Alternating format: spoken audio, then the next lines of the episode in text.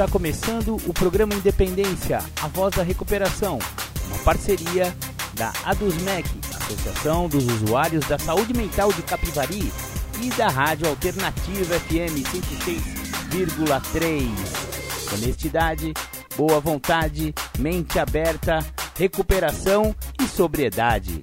Com vocês, Marco Melo.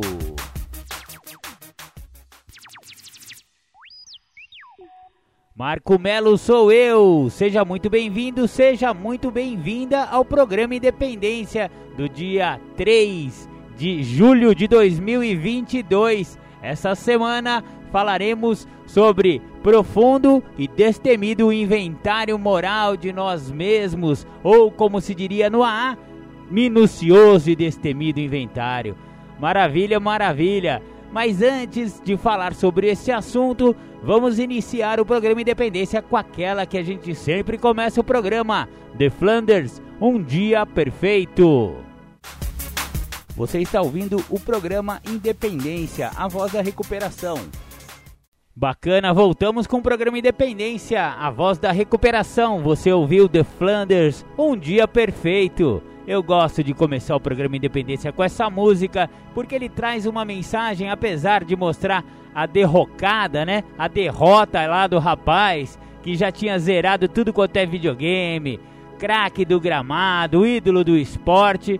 Mesmo assim, ele se olhou no espelho e a imagem que ele viu não era realmente ele. O que aconteceu com esse rapaz tão bem sucedido? O que acontece com pessoas ditas bem-sucedidas, estudadas, de boa índole, de bom coração e com posses, né? Estudou, teve dinheiro, fez o tudo, enfim, né? O alcoolismo é uma doença muito traiçoeira e muito sutil que pode acometer qualquer camada da sociedade. Exatamente. O álcool não está nem querendo saber se você tem dinheiro ou não tem dinheiro. Ele vai acometer 10% daqueles que provam álcool e já era. Vão desenvolver a doença. E foi o que aconteceu com o personagem da música do The Flanders aí. É por isso que a gente sempre inicia o programa Independência com essa música. Bacana, bacana. Hoje falaremos sobre inventário moral. Mas Marcão, o que, que significa esse negócio de inventário moral?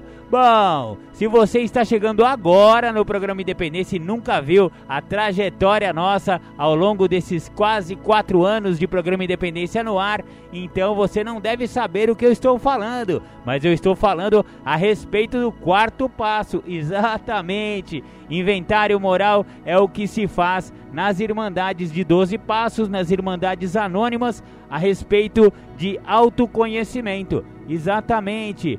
A pessoa que está nesse tratamento, nesse programa de recuperação, depois de passado os três passos iniciais, né, que nós chamamos de base do programa, né, aí ele vai começar a escrever a respeito de si vai lá no passado, pega um caderninho, pega uma caneta e começa a canetar. Não tem outra. Tem que ver minuciosamente o que levou aquela pessoa a acabar no álcool ou a acabar nas drogas, né? E isso é muito importante para o programa de recuperação da pessoa que está querendo ter uma nova maneira de viver. Então, eu selecionei aqui alguns textos, né? Alguns pedaços de textos das Irmandades, né? Eu peguei aqui o livro azul de Alcoólicos Anônimos, o livro azul de Narcóticos Anônimos, o livro Isto Resulta de Narcóticos Anônimos, o guia para trabalhar os passos de NA, etc e tal. Então, são alguns fragmentos de literatura que vão dar mais ou menos uma ideia do que, que significa esse tal profundo e destemido inventário. Enfim, o quarto passo, ele, ele diz assim, né? O seu enunciado diz assim: Fizemos um profundo e destemido inventário moral de nós mesmos. O propósito de um profundo e destemido inventário moral é arrumar a confusão e a contradição das nossas vidas, para que possamos descobrir quem realmente somos. Estamos começando uma nova maneira de viver e precisamos nos livrar da carga das armadilhas que nos controlavam e impediam nosso crescimento. Essa é a introdução do quarto passo do livro Texto Básico, livro azul de Narcóticos Anônimos. Ou seja, né, o propósito é arrumar a casa, é arrumar a nossa vida. aquela coisa de. aquela confusão mental que levou o alcoolismo ou a droga adicção, ela, ela precisa ser inventariada, ela precisa ser vista, ela precisa ser colocada à luz, porque a gente sabe que as coisas que ficam escondidas, que ficam no escuro, elas crescem, né? Em dimensão, em tamanho. Portanto, esse é o objetivo de se fazer um inventário moral. Maravilha, vamos dar uma continuidade aqui. Fomos mestres em auto-engano, racionalizações. Escrevendo nosso inventário, podemos superar estes obstáculos. Quando está tudo no papel, é muito mais fácil ver a nossa verdadeira natureza e muito mais difícil negá-la. A autoavaliação honesta é uma das chaves da nossa maneira de viver. Ou seja, é preciso a gente sempre é, olhar para dentro de si, porque qual que é o objetivo também deste inventário moral? É a gente descobrir quais são nossos defeitos e quais são as nossas qualidades. Então, através da escrita de si mesmo, a gente vai chegar a esses tais defeitos de caráter. A maioria de nós descobriu que não éramos tão terríveis e nem tão maravilhosos quanto imaginávamos também tem esse negócio, né? O cara, o cara ou acha que era um monstro terrível que atrapalhou e, e, prejudicou a vida de todo mundo, ou acha que era um santinho, que eram as pessoas as culpadas pela sua adicção ou pela, pelo seu alcoolismo, né? Essas é, são as duas vertentes da maioria dos alcoólicos e dos adictos. Nesta nova maneira de viver, um porre de sofrimento emocional pode ser perigoso Damos o quarto passo para crescer e ganhar força e discernimento. Ou seja, não é, não é o objetivo aqui, não é ter um porre de dor, né? Não é para fazer isso, cutucar, porque é aquela velha história do cocô seco, né? O cachorrinho faz o cocôzinho lá, o cocôzinho fica lá no quintal, o sol bate e ele seca, né? Fica aquela coisa sequinha e não, não fede mais. Aí o quarto passo é mais ou menos você pegar um palito de sorvete ir lá no cocôzinho que já tá meio sequinho e remexer ele. Ah, vai feder. Não é exatamente esse o objetivo. A gente obviamente vai olhar para as cagadas que a gente fez na vida. Porém, não, o objetivo não é que a gente dê um porre assim de, de autopiedade. Pelo contrário, a gente quer se livrar da autopiedade, que é um dos defeitos horríveis que a adicção e o alcoolismo traz. Um outro trecho aqui fala assim, ó: Precisamos pôr um ponto final no passado e não nos agarrar a ele. Queremos encarar o nosso passado de frente, vê-lo como ele realmente foi e libertá-lo para podermos viver o hoje. Exatamente isso. Outro problema sério que a maioria dos adictos e alcoólicos sofre é a autopiedade. É esse negócio de ficar olhando o passado, ai, mas que besteira que eu fiz. Eu não devia ter descasado, ou eu não devia ter casado, eu não devia ter pedido as contas no emprego, ou eu não devia ter feito isso ou aquilo, e ficar chafurdando lá no passado e trazendo isso como fonte de sofrimento, como fonte de, de dor, né? E não é esse o objetivo também, né? Pra, é, o, o objetivo aqui é outro, é a gente conhecer a si mesmo para justamente, se a gente não conhece a si, como é que a gente pode modificar o que a gente não conhece? A ideia aqui é modificação, é uma nova maneira de viver. Escrevemos sobre nossas deficiências tais como culpa, vergonha, remorso, autopiedade, ressentimento, raiva, depressão, frustração, confusão, solidão, ansiedade, deslealdade, desesperança, fracasso, medo e negação. Olha só quanta como essa bacia, né, dos sentimentos negativos está cheia e ela precisa ser olhada, ela precisa ser observada, porque são essas coisas que a gente vai tentar é, melhorar na nossa qualidade de vida atualmente. Só que não são só os defeitos que devem ser olhados nesse profundo inventário. As qualidades também que têm que ser consideradas se quisermos ter um quadro completo de quem realmente a gente é. Porque eh, a gente não é feito só de defeito. Todo ser humano, justamente uma condição de ser humano é ter qualidades e defeitos. Por quê? Porque o ser humano completo, ele não é só feito de defeitos. Aqui também queremos olhar para as qualidades, faz parte desse quarto passo, faz parte desse inventário. Então, quais são alguns defeitos? Ah, então, quais são algumas dessas qualidades? Por exemplo, se o cara já está em recuperação, só ele tá limpo, ele não tá usando droga, já é uma grande coisa, né? Não tá bebendo, não tá usando droga, encontrou essa nova maneira sóbria de viver, já é uma beleza. Inteiramente aberta, consciência de Deus, honestidade com os outros, aceitação, ação positiva, partilhar sobre o que sente, ter boa vontade, coragem, fé, carinho, gratidão, gentileza e generosidade.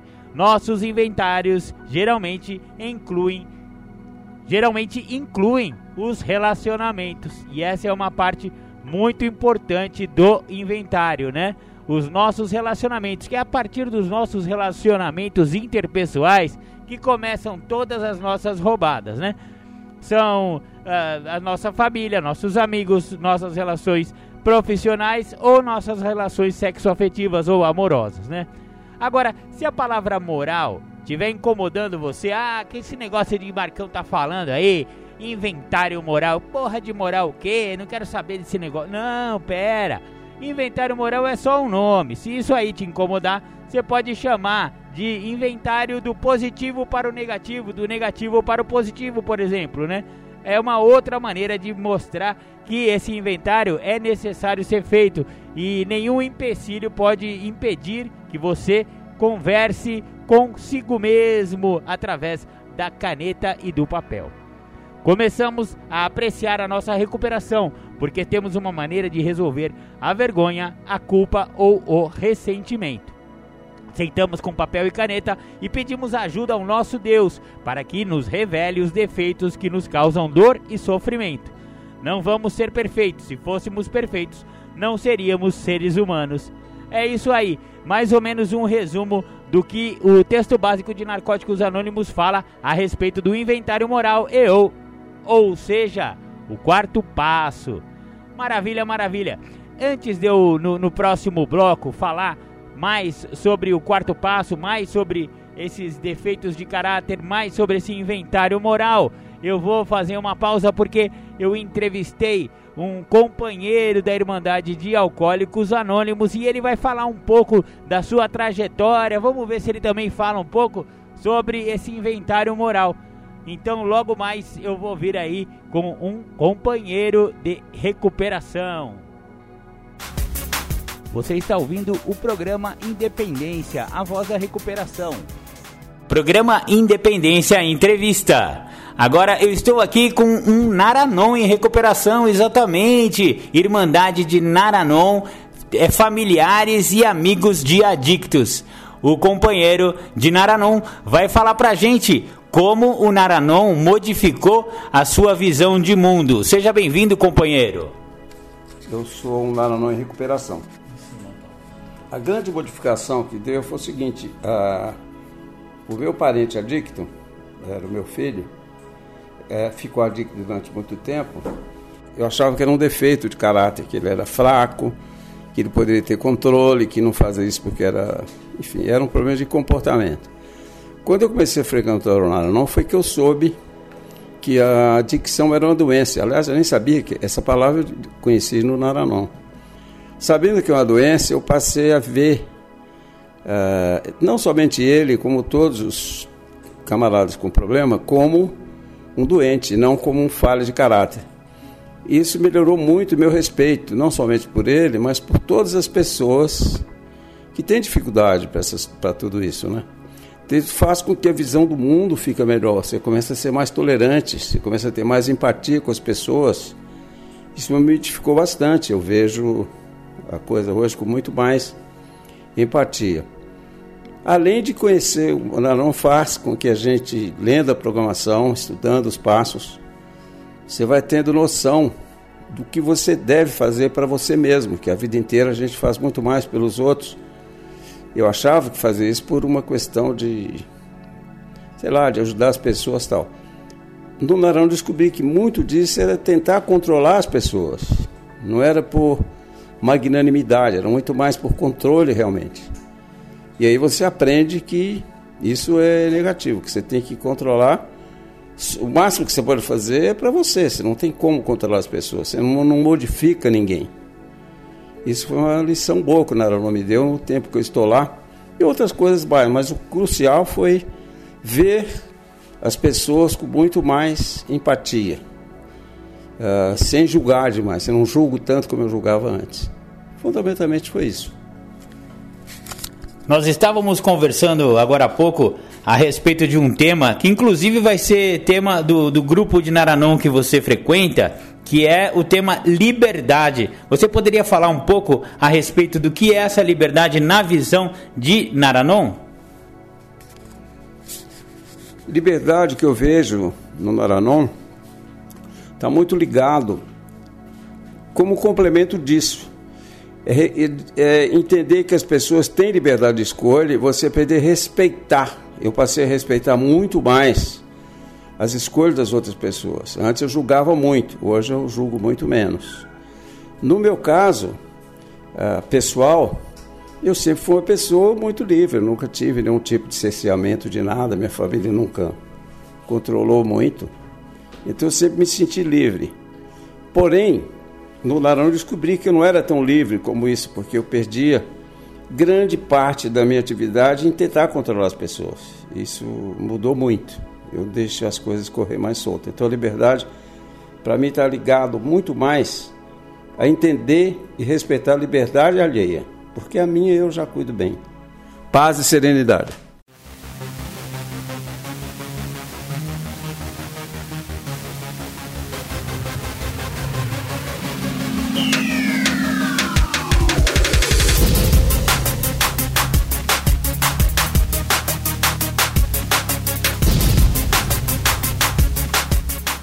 Você está ouvindo o programa Independência, a voz da recuperação. Para participar ou tirar suas dúvidas, ligue 3492 3717 ou então pelo WhatsApp 99650 1063. Programa Independência Entrevista. Agora eu tô com um membro de Alcoólicos Anônimos que vai dar a sua opinião a respeito do tema de hoje se auto-inventariar. Boa tarde, o boa. Na verdade, né? Esse programa vai para o ar à tarde, só que as pessoas do podcast, aliás, você pode ouvir o programa Independência e qualquer programa Independência jamais gravado pelo podcast. Hoje também estamos com a plataforma do YouTube. Portanto, eu não vou falar nem boa tarde, nem bom dia, nem boa noite. Seja bem-vindo, saudações, companheiro. O que, que você pode falar aqui para o programa Independência a respeito de inventário moral? Primeiro, agradecer a esse poder superior que eu procuro viver hoje, melhorar a minha relação com ele, agradecer ao companheiro Marco ter me convidado para isso. É a primeira vez que, que a minha voz vai ser ouvida assim. Eu vou ouvir minha voz depois também. É muito legal isso. Cara, eu estava ouvindo o outro companheiro falar sobre né, a, a, os dois questionamentos que o Marco fez. E o que me chamou a atenção foi a, a liberdade. Muito me chamou a atenção né, sobre o tema liberdade. Eu ainda não me apresentei, né? Que louco isso. Meu nome é, é, é Fernando, eu sou um alcoólico construindo a minha recuperação. Hoje eu não acordei bêbado, não acordei de ressaca.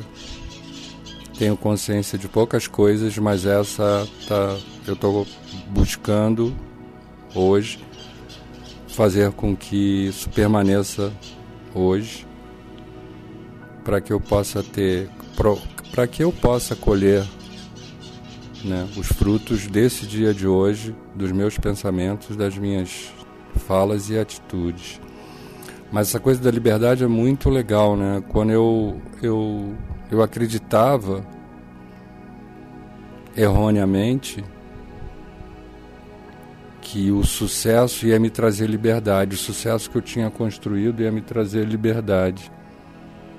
E esse sucesso era uma coisa material, financeira, e na realidade, como eu via e como eu vivi a busca e esse sucesso que eu tive um pouquinho, ele me levou à minha perda de liberdade, né? E aí quando eu botei o pé um dia nessa irmandade que tá mudou a minha vida, né? Aquele 23 de abril foi foi marcante. Eu comecei a, a, a construir a quer dizer, primeiro eu comecei a desconstruir algumas coisas, né? Várias, tinha várias senhas para beber, né? Várias senhas. O time de preferência, o presidente da República, o diretor do trabalho, a, a mãe dos filhos, os filhos, né? Os amigos, tinham vários motivos para eu para eu beber. Quando eu botei o pé naquela irmandade, quando eu li Evite o Primeiro Gole, é como se tivesse alguma coisa acontecido e aconteceu, mas assim, foi muito claro para mim, né? Evite o primeiro gole. Na minha presunção, no meu orgulho, eu me perguntei como que eu não percebi isso ainda. Afinal de contas, né, eu sou um avatar, eu tenho a solução para tudo. E como isso eu não percebi, né? Por que, que não, não me foi dado isso? Por que, que eu não enxerguei? Aí eu fui para o burro, né? Eu saía de um polo para o outro rapidinho. Era burro, era culpado. E aí, ao longo, e isso eu estou construindo também, o tempo não é meu inimigo, né? Eu não preciso mais correr atrás do tempo. O tempo está exatamente onde ele deveria estar. Ao longo dos, do, das 24 horas que eu estou vivendo nessa irmandade, eu percebi que aquela liberdade ilusória, né, do sucesso, a partir do sucesso que eu tinha dentro de mim, era exatamente o contrário, né? Coisas que hoje, que antigamente eram causa, hoje são, são consequência, né? O sucesso vai ser, o sucesso material, o sucesso social, o sucesso financeiro, o sucesso amoroso, espiritu, espiritual não. Espiritual é, é o, grande barato hoje. É a partir do meu autoconhecimento, né? Hoje eu tenho liberdade, hoje eu posso escolher beber ou não beber. E a partir disso, eu comecei a buscar ao longo dessas 24 horas me conhecer. Buscar me conhecer que é isso que vai me dar. Hoje eu ainda sou, eu ainda vivo um regime semiaberto. Do álcool não, hoje, hoje eu estou liberto. Mas o que me levou ao álcool, a instalação mesmo da minha doença ou a manifestação da minha doença, ainda existem coisas que é um regime semiaberto. Eu ainda não estou é, pronto hoje para dizer estou curado. Eu não acredito que nessa vida eu vá dizer que eu estou curado, que se eu fizer isso é porque eu estou a um passo de voltar a beber. O que eu tenho hoje é uma liberdade, o que eu tenho hoje é um desejo de me conhecer. Pra você ter ideia, Marcão, hoje eu estava pensando sobre isso e eu até queria a tua opinião sobre isso. Sobre a coisa do tempo tá passando devagar. Comecei pensando assim, hoje. Falei, caramba, essa semana está demorando a passar. Aí eu fiquei pensando nisso, falei, pô, mas tem horas que passa rápido e tem horas que não, essa semana não está passando. Aí eu identifiquei que isso, isso pode ser, independente né, do que falam por aí, se tem ou não mas o, o dia hoje, 24 horas ou não tem, independente disso, eu percebi que quando demora a passar é porque eu estou é, é, estacionado num lugar e aquilo começou a me incomodar. Está demorando a passar. Ao contrário de estar passando muito rápido, é que eu estou fazendo alguma coisa ou pensando alguma coisa com alguma satisfação e aquilo eu não presto atenção nas coisas. E aí o tempo passa muito rápido. Porque eu tô meu foco é uma coisa só. De repente é só o material, de repente é só a empresa que, que eu estou construindo. E aí o, o resto passa, eu não presto atenção e digo que o tempo passou rápido. Olha que louco, eu pensei nisso hoje. Hoje eu tenho, voltando a falar né, de autoconhecimento, isso é muito legal, porque quanto mais eu for alimentar a minha, a, o meu desejo de, de, de me conhecer, de saber da onde vem ou para onde, para onde vão aquelas emoções, mais liberdade eu tenho para começar a ter saber dizer sim na hora que eu acredito hoje que seja melhor ou dizer não na hora que seja melhor e melhor ainda no meu caso é silenciar né? buscar buscar a liberdade para eu silenciar no momento adequado ou falar serenamente e acertadamente quando eu penso em falar. Fiquei pensando nisso hoje, Marcão. Tu acha disso, velho? Esse, esse mistério do tempo também é uma coisa que muito muito me dá tratos à bola, né? O, a, a própria teoria da relatividade do Albert Einstein já mudou minha mente em relação a isso. Tudo é relativo em função de alguma coisa, né? Então é aquela coisa de você olhando no relógio, contando cada segundo, por exemplo, você clica lá no cronômetro e vê quanto tempo demora para passar um minuto. Cara, um minuto é uma eternidade quando eu faço isso. Ao passo que, se eu estiver fazendo uma coisa prazerosa, eu gosto muito de cozinhar, por exemplo. Às vezes eu, eu, eu boto o cronômetro para rodar porque eu estou assando uma peça de carne no, no, no, no forno. E aí eu boto o cronômetro. Só que enquanto ela assa, eu vou fazer o arroz, eu vou fazer uma mistura, eu vou fazer alguma outra coisa e eu tô entretido naquela, naquela alquimia que eu vejo na cozinha. E aí eu, minha mente divaga legal em cima desse negócio. E quando eu olho, olho para o relógio, passaram-se 40 minutos que já está quase na hora de ficar pronto aquele, aquele assado. Olha, então essa relatividade do tempo é uma coisa também que muito, muito me impressiona e é um é assunto que eu gosto bastante de ver. E já que estou falando de tempo, você citou aí é, 24 horas, né? E esse é um, é, um, é um pensamento ou é um tema muito recorrente nas Irmandades Anônimas, é esse plano de 24 horas. Eu gostaria então, Fernando, por gentileza, se você puder, você esmiuçar um pouco o que, que é esse negócio do só por hoje. Por que, que o cara, pô, você já tem, é, que eu sei, você já tem 20 anos que você não bebe. Então, teoricamente, a sociedade aí, nossos ouvintes, muitos vão falar, pô, mas se o cara não bebe há 20 anos, esse cara não vai beber mais, né? Por que, que você continua falando que essas 24 horas você não bebeu e amanhã você vai começar tudo de novo, esse programa diário de, de recuperação? Isso é uma coisa que intriga muito as pessoas que não estão no programa. Você poderia falar um pouquinho sobre isso, Fernando?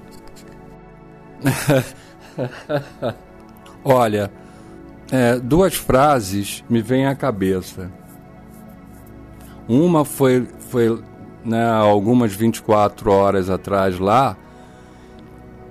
Eu sempre, eu sempre fui, né, naquela época lá, até então, até aquele 23 de abril, eu era igual São Tomé, né?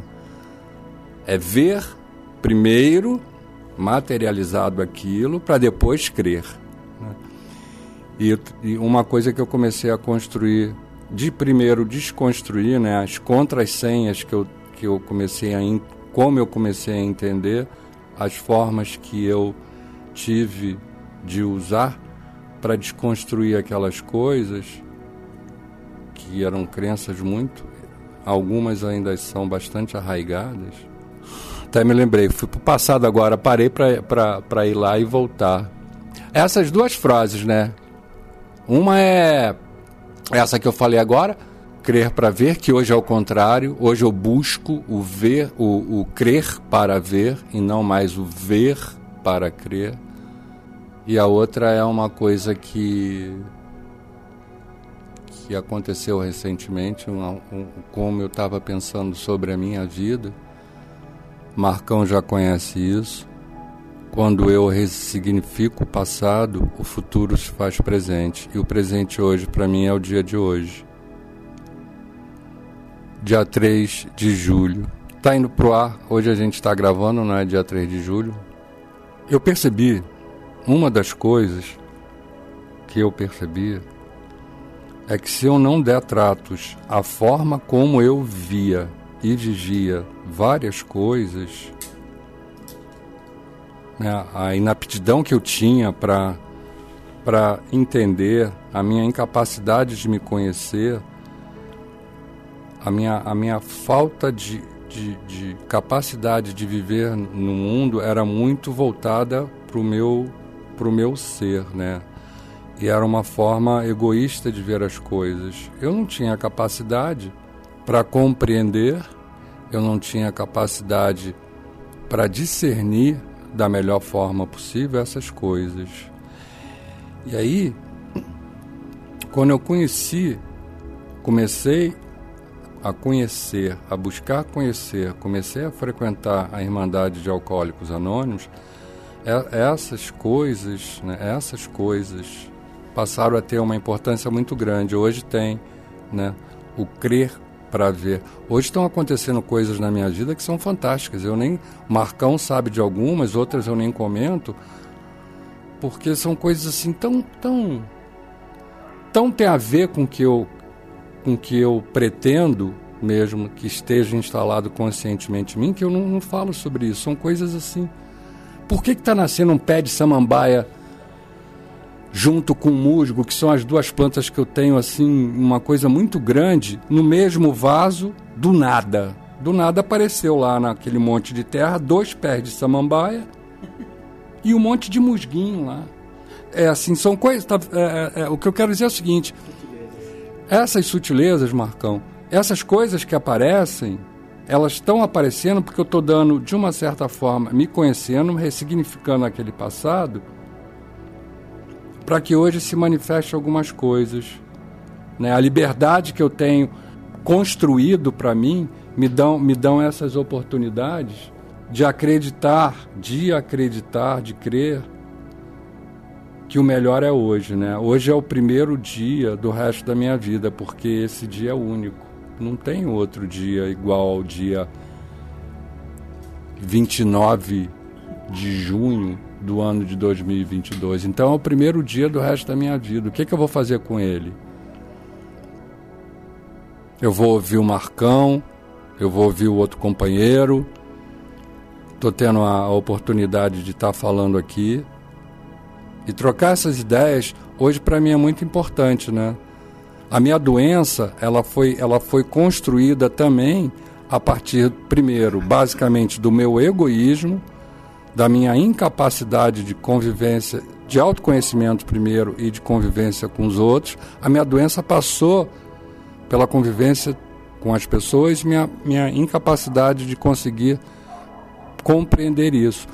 E a minha cura, ao contrário, ela vai voltar passando pela, pelo meu conhecimento e pela convivência com as pessoas também. Isso é muito louco na minha cabeça, velho sabe? A mão de ida, aí tem a outra mão que volta, e aí eu volto para onde eu gostaria de ser, né? Que aí o tempo desaparece.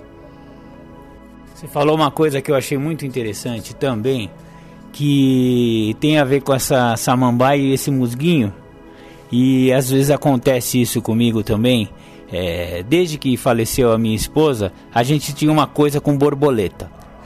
A gente tinha um negócio com borboleta entre nós, brincadeirinha de casal lá, às vezes eu chamava ela de borboletinha e tínhamos uma brincadeira a respeito de borboleta. E depois que ela, que ela faleceu, em alguns momentos eu tô com um pensamento nela e aí uma borboleta aparece. E é incrível como isso costuma acontecer. Uma borboletinha amarela, uma borboletinha branca, seja lá qual for, mas é muito recorrente esse, esse acontecimento é, na minha vida. E em outros casos, às vezes eu estou pensando no poder superior que eu concebo como Deus, e aí um passarinho passa. Quando agora você estava falando, agora há pouco passou uma revoada de, de periquitos aqui, não sei se você percebeu, vai sair na gravação agora daqui a pouco, que eu vou, vou editar. E uma, uma revoada de periquitos estava naquele coqueiro ali, eles passaram para lá. E foi uma hora que eu estava pensando em Deus sabe? Então eu vejo muito isso, as respostas de Deus através da natureza, ou pelo menos é, aquela, aquele resultado da meditação, né? Porque a oração seria a pergunta, né? E a meditação eu, eu receberia as respostas desse poder, né?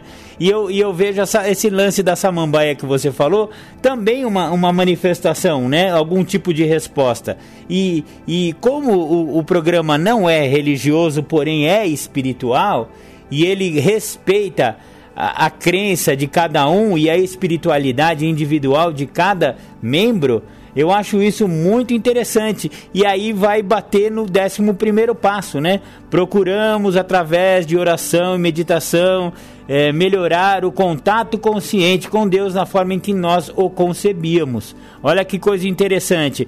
Então, é, uma das sugestões dos 12 passos, lá no 11 primeiro é justamente a gente colocar essa, essa, essa prática da meditação e da oração nas nossas vidas, né?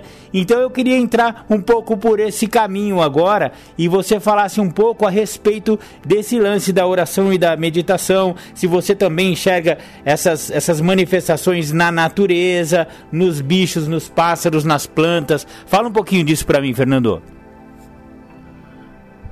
É muito louco isso, sabia, Marcão? Porque quando começou, você começou a falar disso agora, eu me lembrei de duas coisas. Primeiro, da borboleta. Eu estava, há pouco tempo atrás, eu estava com. Um, um, dia não estava legal, eu fui para um lago próximo da minha residência. Lá tem um, um lugar muito legal, verde, lá, lá. Cara, eu estava sentado, de repente, uma borboleta pousou no meu pé. E ela ficou pousada no meu pé. Ela tava procurando lá, acho que ela sentiu o cheiro de, de sal, de, sei lá, água. Ela foi lá, ficou pousada no meu pé com aquela hastezinha, trombinha dela lá. E eu tirei uma foto disso. E a outra coisa, e eu estou falando disso, né, porque hoje eu não, não, já há algum tempo eu não acredito nem em coincidência, nem em acaso, não acredito nisso mais. E aí o Marco falando, né, da coisa da espiritualidade, da meditação, da oração, eu fui lá para trás, né, quando eu era moleque. Eu ia para a igreja no domingo com a minha família e o padre rolando a missa lá e eu tinha uma abóboda, abóboda maravilhosa. Eu ficava viajando, tô, né, viajando, olhava para aquilo lá, para o teto. Não sei se eu estava buscando alguma coisa mas eu, eu, naquela época, eu não tinha a menor capacidade de entender o que era espiritualidade. Eu sabia um pouco, comecei a aprender o que era religião, mas espiritualidade, né? Contato consciente com aquele que me deu a vida, eu não tinha. E hoje, hoje, diferentemente daquela época, eu já consigo perceber que aquela frase que apareceu na minha cabeça, crer para ver, ela é bem material. Isso é muito o sucesso que eu desejo é, que em algum momento vire consciência para mim. Né? Eu não acredito mais em, em, em acaso, em coincidência, mas eu acredito em fada e gnomo. Eu acredito em Papai Noel. Acredito nessas coisas, cara. Assim, não que eu precise ver essas coisas, mas tem um, um, um desenho, Marcão, aquilo ali, eu não sei, eu vou te contar, eu nunca te contei isso. Eu ando com um guiso por causa de um filme chamado Expresso Polar, é um desenho. É a história de um menino e aí ele deixa de ouvir o guiso quando ele. Não vou contar, né? É, sobre isso. Mas assim, eu ganhei esse guiso porque um dia acreditaram em mim e me deram um guiso. E esse guiso quer dizer o seguinte: Fernando, volta a ouvir o guiso que você vai estar em contato com Papai Noel de novo, aquele que tem que está no teu coração. Então eu ando com esse guiso para cima e para baixo agora no meu chaveiro porque sorte, coincidência, acaso, isso se desfez porque eu comecei a dar um, um, significado diferente à minha vida a partir do que eu vivi. Hoje as coisas que eu procuro viver quando meu quando né quando o meu ego permite quando a minha vontadezinha egóica permite que o meu coração se manifeste essas coisas hoje essas contrassenhas que eu comecei a perceber e a ouvir e a ler quando eu comecei a frequentar a irmandade elas fazem maior sentido.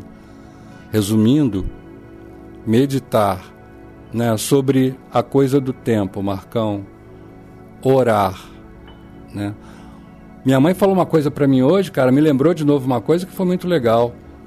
Hoje eu falei com a minha mãe ela virou para mim e falou assim: Não esquece, meu filho, quando você acordar, Espírito Santo, o que poderemos fazer juntos hoje? Eu não tenho religião, minha mãe tem, mas eu acredito, né? Eu acredito que se eu é, tiver alguma abertura no meu coração e minha mente permitir, eu posso perguntar de uma outra forma ao universo, se eu não, não tiver essa crença no Espírito Santo que a minha mãe tem, mas eu posso perguntar de uma outra forma e isso vai se manifestar. O que poderemos fazer junto hoje? Né? É o, evitar o primeiro, o primeiro pensamento debochado, mesquinho. Isso vai me ajudar, vai me ajudar a construir hoje, acordar sem ressaca e sem e sem tá bêbado amanhã. A, a minha crença é, é, é eu estou construindo assim, né? A base de o quê? A base das pessoas, a base, por exemplo, dessa conversa com o Marcão, a base de ter ouvido o companheiro falando sobre a experiência dele no Naranon, a base da sala, a base do dia a dia, como é que eu hoje consigo conviver com as pessoas a ponto de, né, de ter, ter assim, não a certeza, mas ter a esperança que hoje o meu dia vai terminar melhor. Muito legal, Fernando. Olha, é, só colocando aqui em perspectiva para os nossos ouvintes entenderem um pouco, porque a gente falou até de, de Papai Noel aqui e de gnomos e duendes, e parece que isso não tem nada a ver com o alcoolismo, não tem nada a ver com a doença da adicção. Porém, aí é que está a perspectiva. Pega a visão, galera. A pessoa que para de beber, ela encontra essa nova maneira de viver, e essa nova maneira de viver inclui é, uma redescoberta da sua própria espiritualidade. Alguns vão para o lado da sua religião de escolha, outros já são místicos de natureza e vão para sua natureza mística, outros são esotéricos e outros são ateus. É, mas mesmo os ateus em recuperação, eu conheço alguns poucos, porque geralmente as pessoas que estão no programa acabam reencontrando esse Deus amantíssimo, esse Deus amoroso, que, que foi quem tirou, né, da lama. O cara, meu, para mim, por exemplo, o, o, esse Deus amantíssimo aí, que é a forma como eu concebo, ele pegou uma pinça e me buscou lá naquela favela horrorosa, naquele boteco fedido, e me pinçou lá e me jogou dentro de uma clínica de recuperação, para que ali era o único jeito que eu ia conseguir ficar sóbrio por um tempo suficiente para poder conhecer é, esse programa de 12 passos e e, e, não me curar, porque eu não acredito que existe cura, mas encontrar essa nova maneira que é, chega a, ao ponto de eu hoje em dia também acreditar em, entre aspas, Papai Noel. Mas, ah, mas você acredita que um velhinho de, de barbas grandes e roupa vermelha? Não. Primeiro porque o Papai Noel não tem roupa vermelha. Quem inventou isso foi a Coca-Cola. E não é isso que eu tô falando. Senão vamos falar, meu, Marcão pirou de vez. O Marcão do programa Independência agora tá vendo doente e acredita em Papai Noel. E realmente o Papai Noel, no sentido de que, aliás, estamos já chegando na, do meio pro final do ano, daqui a pouco começa de novo esse misticismo que envolve o Natal. É é, aqui né, no hemisfério né, no, no, hemisfério ocidental, a gente fala bastante a respeito, porque é, é, é do cristianismo essa crença. Porém, é, eu vejo mais como um espírito, uma, uma digamos assim, uma, uma coisa boa que tem no coração humano, que tem a ver com caridade, com, com misericórdia, fraternidade. com fraternidade, com amar o próximo, né? É, eu acho que o símbolo do Papai Noel é justamente essa, essa porção que tem dentro de cada ser humano de olhar para o outro ao invés de para si. E olha que engraçado, qual que é o núcleo da doença do alcoolismo e da doença da adicção? É o egocentrismo. E o egocentrismo é o combustível do egoísmo. Outro dia eu vi isso numa palestra, eu achei assim fantástico, porque eu nunca tinha, porque eu ficava botando o egoísmo e o egocentrismo como se fosse a mesma coisa. Não, o egocentrismo é o núcleo da doença do alcoolismo e, do, e da adicção e ele alimenta como se fosse uma locomotiva. Então, o, o, que, o, o egoísmo é o resultado da locomotiva e, e, e, o combustível que eu vou jogar lá na fornalha, a lenha que eu vou botar para queimar, o carvão é o egocentrismo. Só que o resultado é o egoísmo. E a partir do egoísmo, todos os outros defeitos de caráter se manifestam. Olha que coisa interessante. É, ego, orgulho, ira, raiva. Vamos falar dos sete pecados capitais, são os mais conhecidos. Todos esses, se você for ver, o núcleo disso é o egoísmo. E o combustível do egoísmo é o egocentrismo. Olha que coisa interessante. Então, se você. Aliás, eu acho que eu vou botar depois dessa entrevista aquela música Eu vi gnomos, eu vi doente. Não, não vou colocar porque aquela música tem a ver com gente que toma chá de cogumelo. E a gente não tá aqui fazendo apologia a essa, esse lado mais psicodélico da adicção, porque é muito conhecida, né? Muita galera aí da adicção gosta desse tipo de droga psicodélica. Mas eu faço um convite para aqueles que quiserem deixar de serem cogumelados ou acidificados, encontrarem um novo caminho de recuperação nas Irmandades Anônimas, e eu te garanto, você nunca vai viajar tanto na maionese quanto quando você ficar sóbrio e limpo. É, parece que é brincadeira, mas eu nunca. Fi, é, é, olha que eu fui para todos os caminhos, né? Quem já me, já, já me ouve há, há bastante tempo aqui no programa Independência sabe que Marcão foi aquele doidaço, doidão mesmo, que não teve, é, não escolheu cor de droga, né? Então eu tive esse lado é, psicodélico na minha vida, mas a verdadeira psicodelia se deu agora que eu parei de usar. Já vou fazer nesse ano 10 anos que eu tô sem uso de nenhuma substância que altere meu humor, porém tem uma substância que altera muito meu humor e essa substância se chama poder superior. Eu me sinto muito alterado, em estados alterados de consciência ao fazer uma meditação, ao fazer uma oração, né? O meu dia é, é abençoado quando eu começo o meu dia assim, né? Nessa nessa prece, nessa oração. Então, muito bacana você poder sentir isso de estar sóbrio, de estar limpo e a psicodelia é total ao ponto de você realmente acreditar em gnomos, duendes e papais noéis. Muito obrigado, Fernando. Quer dar um tchau aí pra galera? Olha, é, primeiro eu me lembrei de uma frase que o Marcão já conhece também, que é muito louco estar lúcido. É muito louco estar lúcido. Não é louco, é louco e agradecer a ele a oportunidade que eu tive, né, de manifestar aí. Prestei muita atenção no que eu falei, prestei muita atenção no que ele falou. E a partir disso eu vou continuar construindo o restante do meu dia para que eu possa realmente colher amanhã o sentimento que eu tenho em relação aos gnomos, às fadas, aos papais noéis, né, que é o sentimento de fraternidade, o sentimento que eu estou construindo de vivenciar o que, que é o verdadeiro, o verdadeiro amor. Né? Eu, faço, eu sou uma célula, eu faço parte de um organismo vivo, né? orgânico, vivo.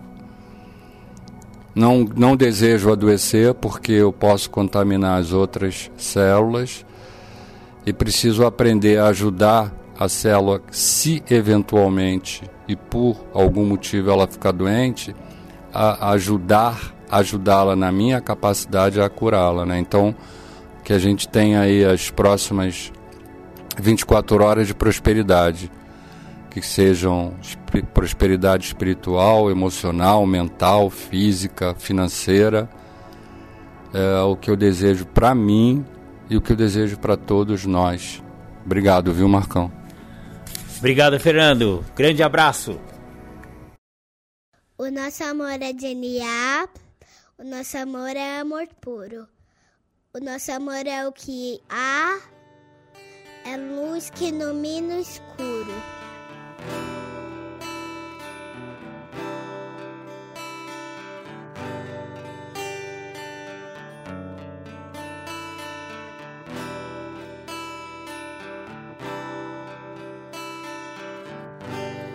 Acreditamos num Deus que promove um processo de luz onde acontecem os resgates das vidas. Um Deus que mora em narcóticos anônimos, dentro das salas e dentro dos corações dos adictos em recuperação, para que nenhum adicto morra sem antes conhecer os caminhos de NA. Esse Deus ele tem mensageiros que levam essa mensagem de uma maneira amorosa, porque esse Deus, o nosso Deus, o Deus de NA é só amor. O nosso amor. O nosso amor é genial. O nosso amor é amor puro. O nosso amor é o que há. É luz que ilumina o escuro. O nosso amor veio dos guetos, viadutos, bares e favelas. O nosso amor é azul e branco, dos becos. O nosso amor é do Deus da aquarela. O nosso amor é de louco, é de valente. É de música cantada por vozes de beleza. É de Armando, Murilo, é da gente. O nosso amor é de proceder com certeza. O nosso amor tem rebolo, tantã e tamborim. O nosso amor tem batuque de coração. É, o nosso amor não tem fim. O nosso amor tem ganzá, pandeiro e muita emoção. O nosso amor é de alma sofrida. O nosso amor é do primeiro mentor. É de criatura não esquecida. É amor de sangue, de luta e de calor. O nosso amor não tem nome. É de Ronaldo, Rodrigo ou Roseli. Nosso amor já passou fome. É amor que não se vê por aqui. O nosso amor é de resgate e ajuda. É amor de mil amores. Amor que tudo muda. Virtudes no lugar das dores. É amor de bicho solto e cicatriz. Amor que se conversa com o olhar. É lágrima seca de mãe feliz. É consciência e capacidade de amar. É amor que dança na pauta. Amor que sonha acordado. É de cada um que faz falta. Amor de prazer, caridade e pecado. É prece do silêncio no peito. É pintura na cara do louco. Amor decente de respeito. É, nosso amor não é pouco. É amor só por hoje. Amor guerreiro. É briga boa para bom brigador. Uma dádiva do amor primeiro. É experiência de vida, é amor. O nosso amor é brilho não esquecido. O nosso amor nasceu sem partida. O nosso amor é amor querido. É amor genial. Amor de vida.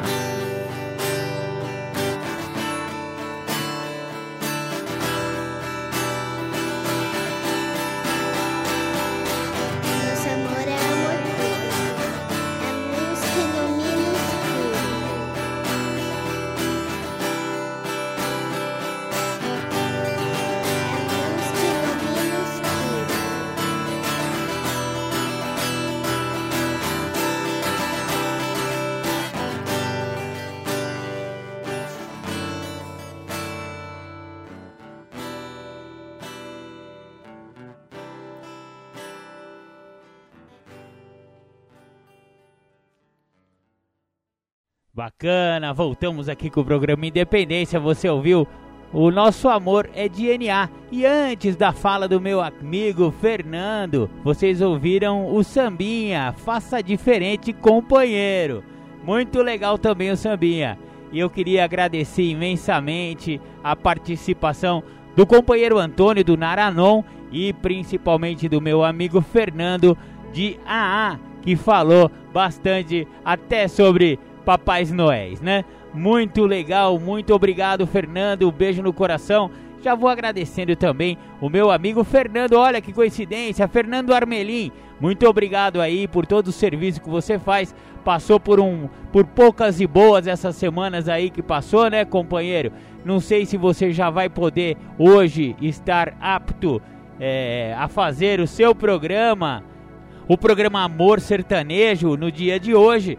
Porém, né, eu queria já agradecer por todas as vezes que você coloca aí o programa Independência no ar. Muito obrigado, Fernando. Agora eu vou voltar ao tema do nosso programa de hoje. O programa de hoje fala sobre inventário moral. E agora eu vou ler alguns trechos do livro Isto Resulta, ou então Funciona, né? Como e por quê. A respeito do quarto passo, fizemos um minucioso e destemido inventário moral de nós mesmos. Como a nossa doença envolve muito mais fatores do que apenas o óbvio uso de drogas, a recuperação implica também em algo mais do que apenas permanente abstinência de drogas. A solução para o nosso problema é constituída por uma profunda mudança na nossa maneira de pensar e no nosso comportamento. Precisamos mudar a forma como vemos o mundo, o papel que nele desempenhamos e as nossas atitudes. Acaba por não ter grande importância saber se a nossa motivação está no desejo de nos afastarmos da nossa adicção ou antes no desejo de caminharmos em direção à recuperação. A honestidade é fundamental para dar este passo, para fazer este inventário moral. Devemos acabar com a nossa vida de mentiras. Durante anos, tornamos-nos aquilo em que tínhamos de nos tornar para conseguir sobreviver à nossa adicção. Depois de vivermos uma vida inteira na mentira, começamos mesmo a acreditar nessas mentiras.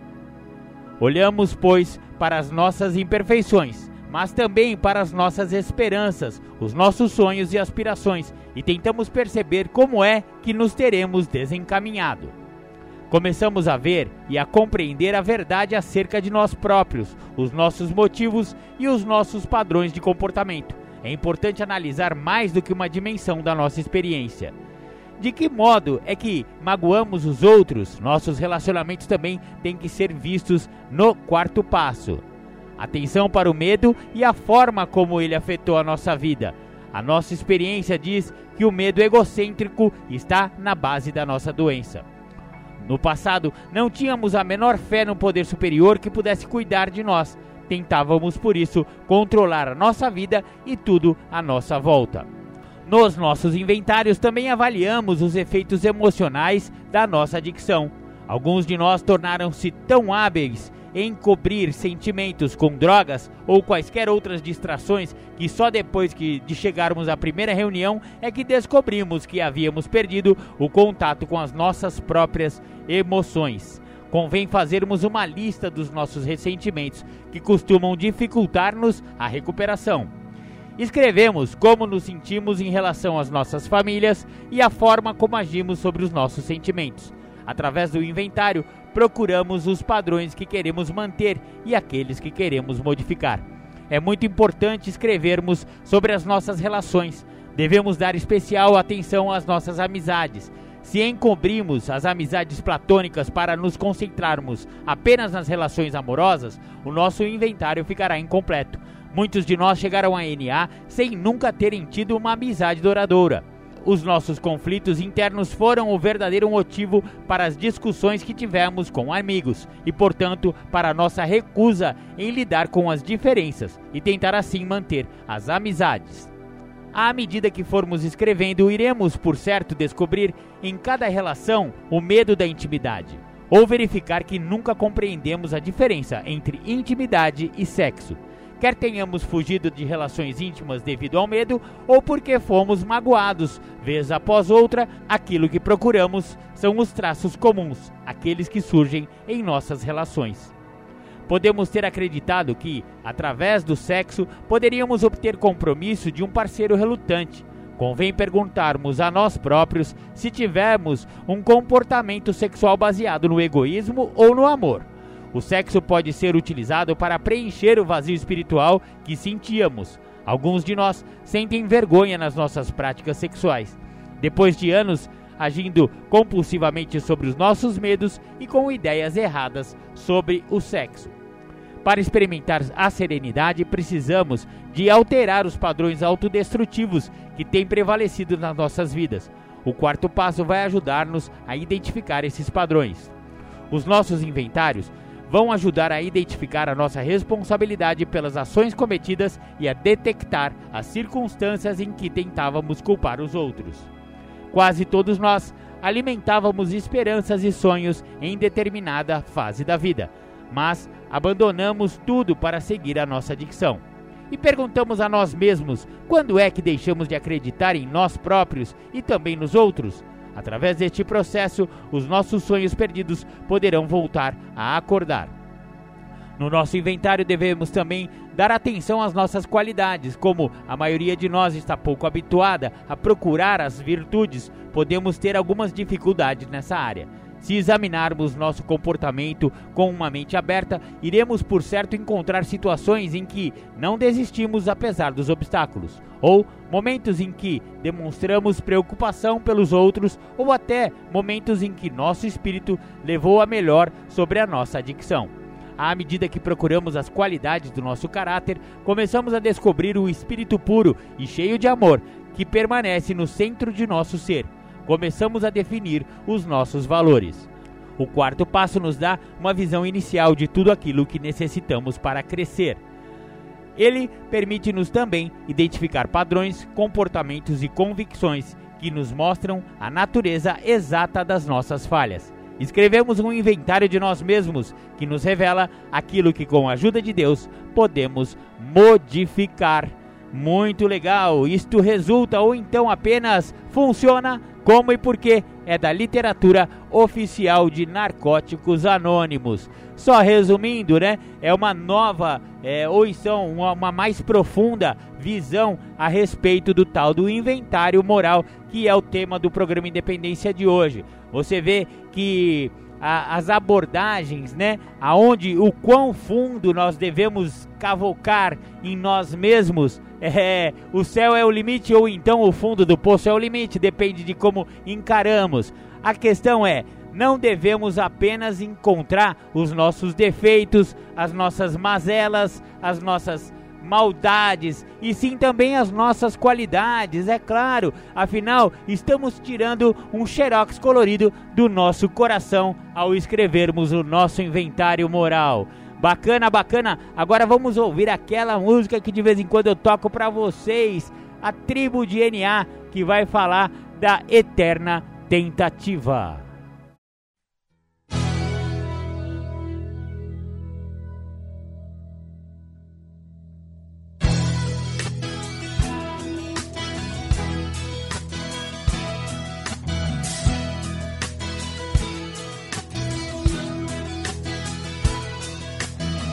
Chegado o momento de se falar de um dos motivos pelo qual continuo voltando. De um dos motivos pelo qual continuo tentando. Não é só de parar de usar que eu tô falando. Porque hoje eu já voltei a viver e quero mais. Das trevas para a exposição da luz. Uma nova maneira de viver é o que hoje me conduz. E através dessa nova maneira de que eu continuo tentando. Tentando ser um filho melhor, tentando ser um marido melhor, um namorado melhor, tentando ser um pai melhor ou até quem sabe, apenas um amigo melhor. E através do programa que eu aprendi, que é possível fazer um pouco melhor do que tudo que eu já fiz. É preciso apenas continuar tentando e não desistir, pois essa vida é uma eterna tentativa. É uma eterna tentativa. É uma eterna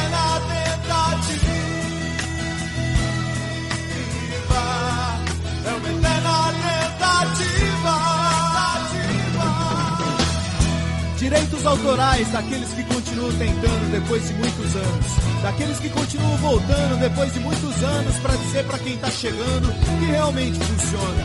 Dentro dos que continuam voltando, incluo o padrinho com muito amor e um grande abraço. Pessoas que vêm me ajudando a viver um dia de cada vez. Só por hoje eu não tô mais sozinho, só por hoje eu tô com vocês. Só por hoje o caminho que eu sigo tem mais passos além dos meus.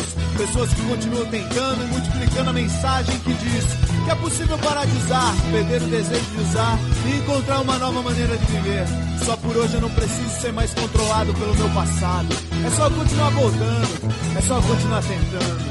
É na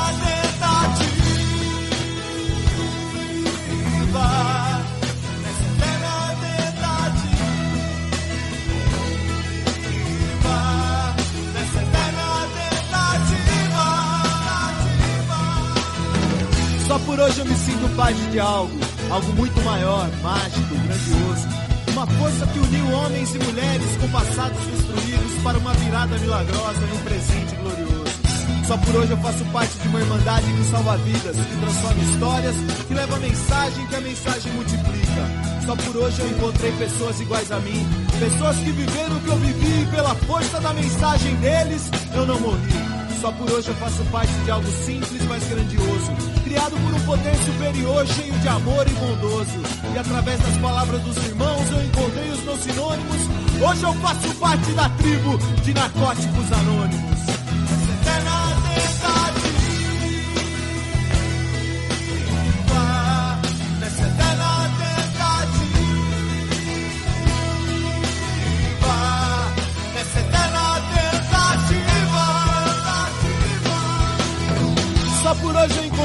Pessoas que faltavam em minha vida. Só por hoje eu encontrei a minha tribo. O meu povo, como diria o velhinho. A tribo dos tatuados, a tribo dos mal compreendidos, a tribo dos discriminados. Mas eu prefiro lembrar da tribo do abraço, do momento mais próximo de dois corações a tribo do só por hoje, a tribo da eterna tentativa, a tribo que faz um instante de silêncio para aquele que vai chegar, a tribo que faz um instante de silêncio pensando no adicto que está sofrendo. A tribo que faz um instante de silêncio pensando nos pais, nas mães, namorados, namoradas, irmãos e irmãs desesperados a procurar onde aquela pessoa tão amada está. A tribo que faz um instante de silêncio pensando nas pessoas que estão desesperadas agora por mais uma dose. A tribo que faz um instante de silêncio que chega onde ninguém consegue chegar. O instante de silêncio que chega embaixo das pontes, no do mato, nas mansões, nas casas ou no bar. Um instante de silêncio que chega onde ninguém pode chegar. Que chega no coração do adicto em qualquer lugar. Um instante de silêncio para que eles não morram sem tentar. Um instante de silêncio para que eles não morram sem conhecer os caminhos. DNA.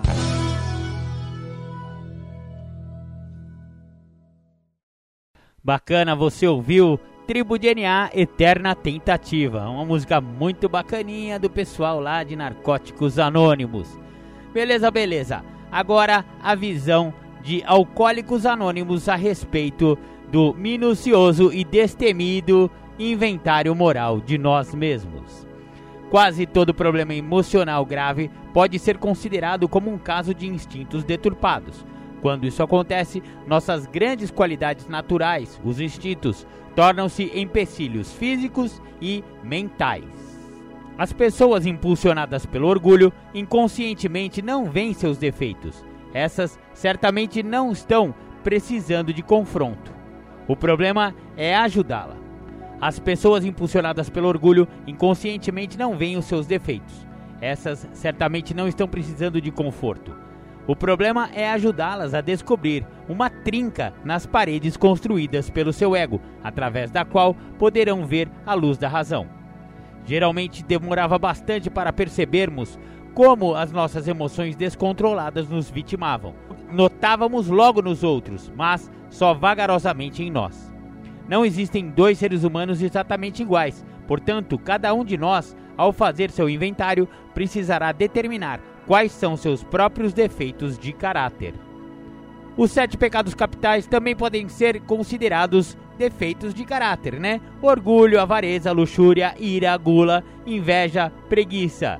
O orgulho é o principal causador da maioria das dificuldades humanas, o maior empecilho ao progresso verdadeiro. Quando a satisfação de nosso instinto pelo sexo, segurança e posição social se torna o único objetivo de nossas vidas, então o orgulho entra em cena para justificar nossos excessos. Ambos, orgulho e o medo, assaltam-nos cada vez que tentamos olhar para dentro de nós. O orgulho diz: Você não precisa passar por aqui. E o medo responde: Não se atreva a olhar. Estes não passam de fantasmas. Seus defeitos de caráter, representando os instintos desviados, foram a causa principal das bebedeiras e de seu fracasso na vida. Os sintomas mais comuns da insegurança emocional são a preocupação, a ira, a autopiedade e a depressão. Para o inventário moral, nesse sentido, deveríamos considerar cuidadosamente todas as nossas relações pessoais, das quais sempre decorrem problemas. Nossa egomania cava duas armadilhas desastrosas.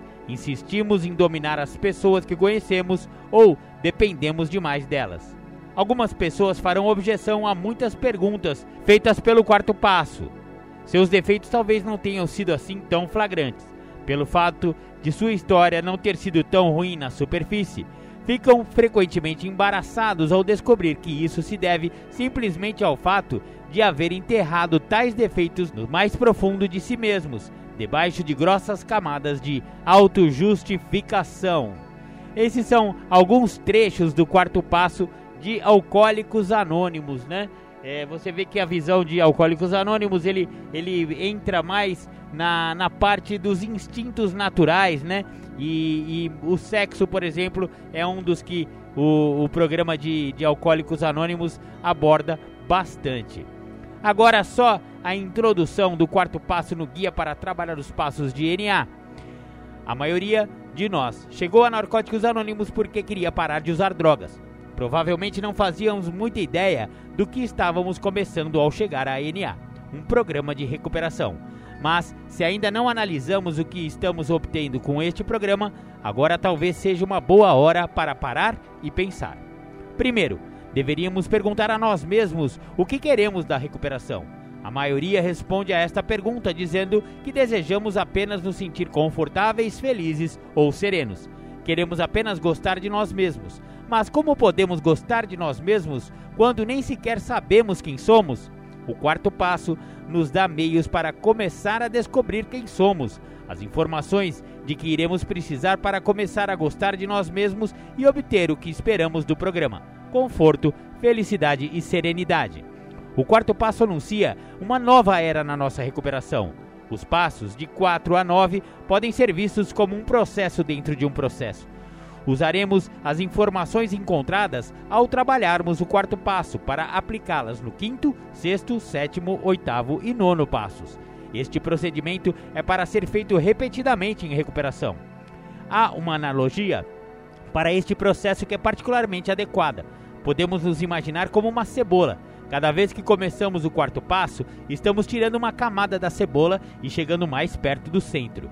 Cada camada da cebola equivale a outra camada de negação da doença da adicção, dos nossos defeitos de caráter e dos danos que causamos. O centro representa o espírito puro e saudável que está dentro de cada um de nós. Nosso objetivo em recuperação é ter um despertar espiritual e aproximarmos-nos disso ao iniciarmos este processo. Nossos espíritos despertam um pouco mais cada vez que passamos por isto.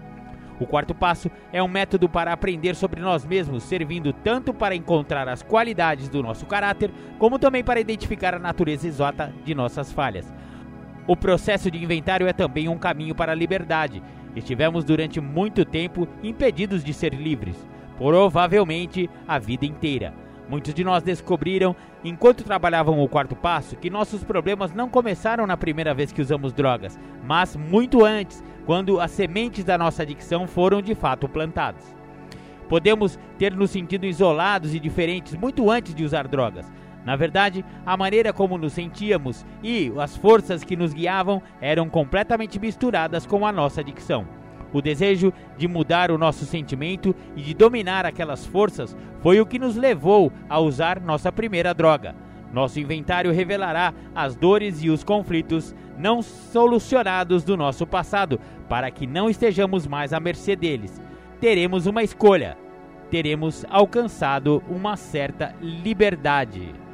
Maravilha! Então essa é a introdução do quarto passo. Você vê que o guia para trabalhar os passos de narcóticos anônimos, ele é bastante minucioso e bastante profundo e ajuda bastante a pessoa que está querendo entrar em recuperação ou que já está na Irmandade de Narcóticos Anônimos a começar com um padrinho a trabalhar, né, esses passos. Quando se chega no quarto passo, significa um grande passo da boa vontade em conhecer-se a ti mesmo ou a si mesmo, né? Então, é isso que se resume o inventário moral, que é o tema central do programa Independência de hoje.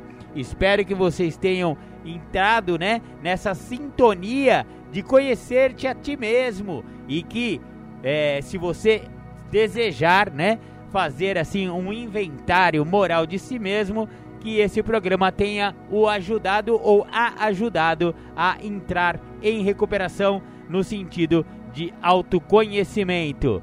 Maravilha, maravilha!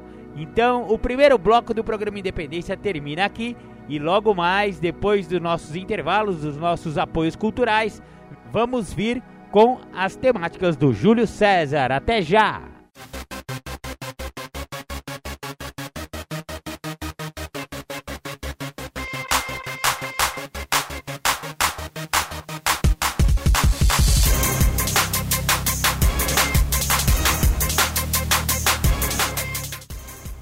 Voltamos a apresentar programa Independência, a voz da recuperação.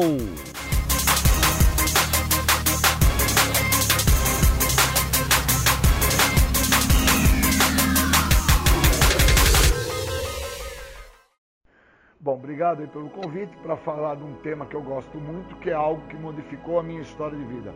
Quarto passo. E tem uma passagem no texto básico que define bem isso. Examinamos a nossa atuação passada, toda a nossa trajetória e todas as nossas condutas através dos nossos comportamentos presentes, para que a gente então entenda o que a gente quer manter e o que a gente quer descartar. Tomando como base isso, eu tenho que interpretar o seguinte: como que foi antes de eu começar a usar, depois durante o meu uso, quando eu parei o uso, não importa se foi no centro de tratamento, numa igreja, ou se foi no sistema carcerário ou no sistema hospitalar, e agora que eu estou sem o uso do químico. Eu preciso entender que o programa me protege. E o programa me protege tanto que eu acabo muitas vezes usando a narrativa e a história pessoal do outro para não tomar contato com as minhas falsas bravatas, com uma construção de uma identidade que não existe. Então, por inúmeras vezes, no início do meu tratamento, dentro desses meus 25 anos, antes de começar as reuniões, eu me reunia com aqueles novos que nós tínhamos no momento para fazer uma disputa de quem fez mais coisa ruim quem usou mais droga, quem pecou mais, quem enganou mais, quem trapaceou mais. Essa construção de bravatas dentro de um delírio, dentro de uma fantasia, não me deixava entender quem eu era, da onde que eu tinha vindo, aonde que eu tinha chego e o que, que eu queria no local que eu tinha chego. Na realidade, eu queria parar de usar droga, mas eu não entendia que o meu problema não estava na droga meu, meu problema maior estava naquilo que eu tinha construído para me levar até o uso da droga. E o que eu tinha construído para me levar até o uso da droga vinha muito da minha inferioridade, vinha muito da minha autorrejeição, vinha muito dos meus medos, muito da minha comparação. Então, antes do uso, eu já tinha fundamentado um DNA. Um DNA corrompido, com problemas, eu já tinha trazido para o Júlio inúmeros infortúnios que o resultado final seria o uso de droga, mas eu não tinha essa sacada. Porque, obviamente, eu era uma criança, essa criança indefesa perante ao ego, ao superego, muito indefesa perante as próprias vontades, então o que manifestava e o que determinava que eu iria ter problemas maiores, que seriam as minhas vontades, eu não entendia o que eram as minhas vontades e o que eram as necessidades que eu assim as tinha. Então, como eu não entendia isso, eu tive contato com o uso. Quando eu tive contato com o uso, que eu me mantive durante esse contato com o uso, fazendo o uso, eu entendi que o uso era legal. E aí, dentro dessa construção de bravatas, de devaneio, de loucura, de delírios, eu, durante o uso, vou alicerçando essa construção dessa identidade que não existe. Então eu alicerço o mentiroso, eu alicerço o bandido, eu, eu alicerço o desonesto. É como construir um muro de arrimo para que dentro de uma tempestade esse muro não caia, não desabe. E eu acabo construindo através da falsa identidade que eu construo. E é algo que eu construo e perpetuo nessa construção, querendo ou não, por inúmeros 20 anos. Porque isso não é uma coisa de uma semana, dois dias, três dias, um mês, um aninho. Foram 20 anos de químico. Então, dentro de 20 anos de químico, eu fui construindo esse muro de arrimo, eu fui construindo essas sapatas. E uma vez que eu fui fazendo isso, eu fui alicerçando essa falsa identidade. E aí, quando eu chego ao programa para que eu tenha que parar o uso, eu paro o uso do químico, só que essa identidade construída, corrompida e nociva, ela perpetua, porque é a identidade que eu conheço. E eu preciso deter isso. E o programa, ele me protege para que muitas das vezes eu não deixe essa identidade, para com que eu não me desfaça dela. O programa acaba me mantendo vinculado a essa identidade. Ou eu olho quem eu sou, ou quem eu sou não vai deixar de existir, eu não vou me modificar e eu vou continuar sendo aquele cara da bravata, aquele cara da mentira, aquele cara do delírio, do devaneio, só que dessa vez com agravante, sem cocaína, sem crack, sem maconha e sem pinga. Então eu me torno 100 vezes pior do que eu era quando eu estava usando químico. Porque quando eu estou usando químico, a minha mulher, meus filhos, meus empregadores, eles olham para o Júlio e entendem que eu sou daquela maneira porque eu estou usando químico. Então tem um agravante chamado cocaína, crack, maconha e pinga, que uma terceira pessoa, quando olha o Júlio naquela situação, fala, ele é daquela forma porque ele usa drogas. Mas e agora? Quando eu parei o uso? Que eu continuo dentro do delírio, do devaneio, das falsas bravatas, dessa construção dessa identidade corrompida e não tem droga. Ou eu consigo deter isso que eu sou, ou isso que eu sou não vai deixar de existir nunca, eu não vou me modificar. E se eu não me modificar, eu vou ser infeliz. E a característica que eu tenho dentro do conhecimento que eu possuo sobre é, suprir a minha infelicidade é usando químico. Eu, quando me sinto muito triste, eu busco comer. Já quando eu não estou podendo comer porque eu vejo que eu estou em obesidade, aí eu busco comprar. Quando eu vejo que meu nome está sujo e comprar não está dando mais porque ninguém está fazendo fiado, aí eu busco alguma outra saída fácil e rápida. E a saída fácil e rápida que eu conheço para situações que eu trago de infelicidade, de tristeza, é fumar maconha para dar risada que nem bobo, ou beber uma cachaça para ficar até valente como um leão, depois eu, eu viro macaco, faço inúmeras palhaçadas e por último eu adoto a personalidade do porco, não tomo banho, durmo no chão, vomitado. Então eu preciso entender que dentro das bravatas, dentro desta falsa construção da identidade, eu sou um cara que eu só tive perda, não tive ganho. Então, quando eu reconheço que eu tive somente perdas, que eu não tive ganho, eu vou dentro da ideia, pois eu parei o uso, reconhecendo que o parar o uso não é a resposta final. Pois eu paro o uso e aquilo que eu sou ainda não deixou de existir. Eu ainda continuo sendo aquele cara que, como muro de arrimo, foi alicerçado para manter-se daquela forma, só que dessa vez com o agravante, sem o químico. E as pessoas olham o cara sem o químico e o cara sendo ainda um mau administrador, um mau pai, um mau marido, um mau filho, um mau amigo. E algumas pessoas chegam ao ponto de falar, ele era melhor quando usava droga. Quem é essas pessoas que falam esse tipo de, de expressão? São aquelas que ainda usam droga, mas que não compreendem que o que está manifestado na minha pessoa nesta condição é a doença. E no caso destas pessoas que não entendem que é uma manifestação da doença, não é uma questão da falta de droga, elas não entendem, pois elas ainda estão com o uso do álcool e de droga presente em toda a tua parte fisiológica e psíquica. Já no meu caso, a minha parte psíquica está dominada pela doença e a parte física está contida por causa que não tem o uso da substância nas questões fisiológicas.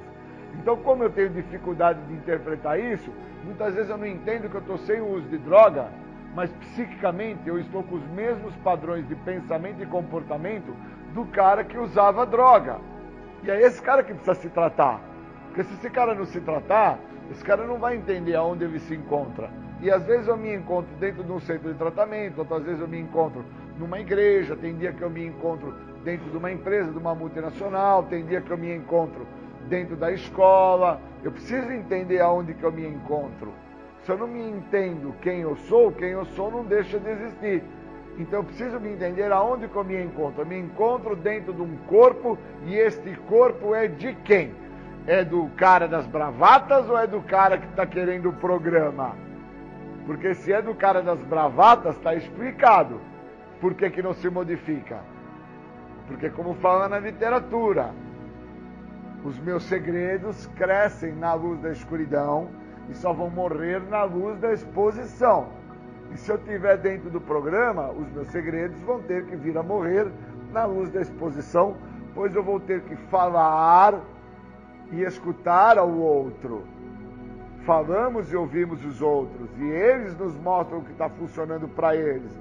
E eu só vou entender se vai funcionar para mim ou não quando eu me mostro. Se eu não me mostro, eu não tenho como entender se vai funcionar ou não. Por isso que agora, sem o uso do químico, eu tenho que entender como que é antes do meu uso, qual foi essa construção que eu narrei pra, nesse momento, aí durante o meu uso, como é que foi durante o meu uso? O que, que eu tinha de bom durante o meu uso? O que, que eu perdi? O que, que o meu uso fez com a identidade desse jovenzinho que começou a usar os seus 11 anos de idade? Onde que se perdeu esse rapaz? E agora, aos 54 anos de idade, está querendo se encontrar para fazer o quê? Por quê? Vai querer fazer o quê com as descobertas que vai ter?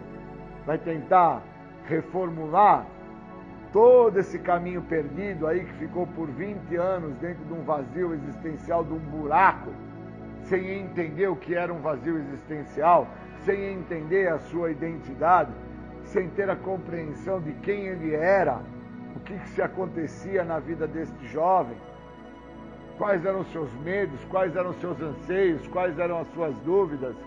Então eu preciso ter no mínimo a sacada que agora que eu parei o uso, eu tenho uma chance ímpar. Essa chance ímpar que eu trago comigo é uma chance de entrar em tratamento. Entrar em tratamento não é parar de usar o químico, é compreender como é que eu não vou voltar a usar. Então suponhamos que eu ainda fumasse. Eu não fumo já há 24 anos que eu não fumo cigarro. Suponhamos que eu ainda fumasse. E nesse momento eu estou a fumar escondido. E eu acredito que ninguém está vendo. E o que eu não estou entendendo é que esse segredo que está me adoecendo vai me causar problemas maiores de, de forma longitudinal. Não é nesse momento, é de ordem longitudinal. Pois quando eu for confrontado à frente, dentro de pessoas, lugares e coisas, situação essa que o programa me defende. Dentro da programação tem as placas de evite e procure evite lugares, evite hábitos, evite pessoas da sua ativa. Então, algo que me fez muito mal quando eu me encontrava dentro do uso abusivo: a mentira, o auto-engano, o sabotamento, as justificativas, as racionalizações. Aí, hoje, que há 24 anos eu não fumo, eu começo a fumar escondido. E aí, mais à frente, eu sou confrontado por uma terceira pessoa que me mostra que eu estou fumando escondido, que eu estou justificando, racionalizando, que eu estou me sabotando.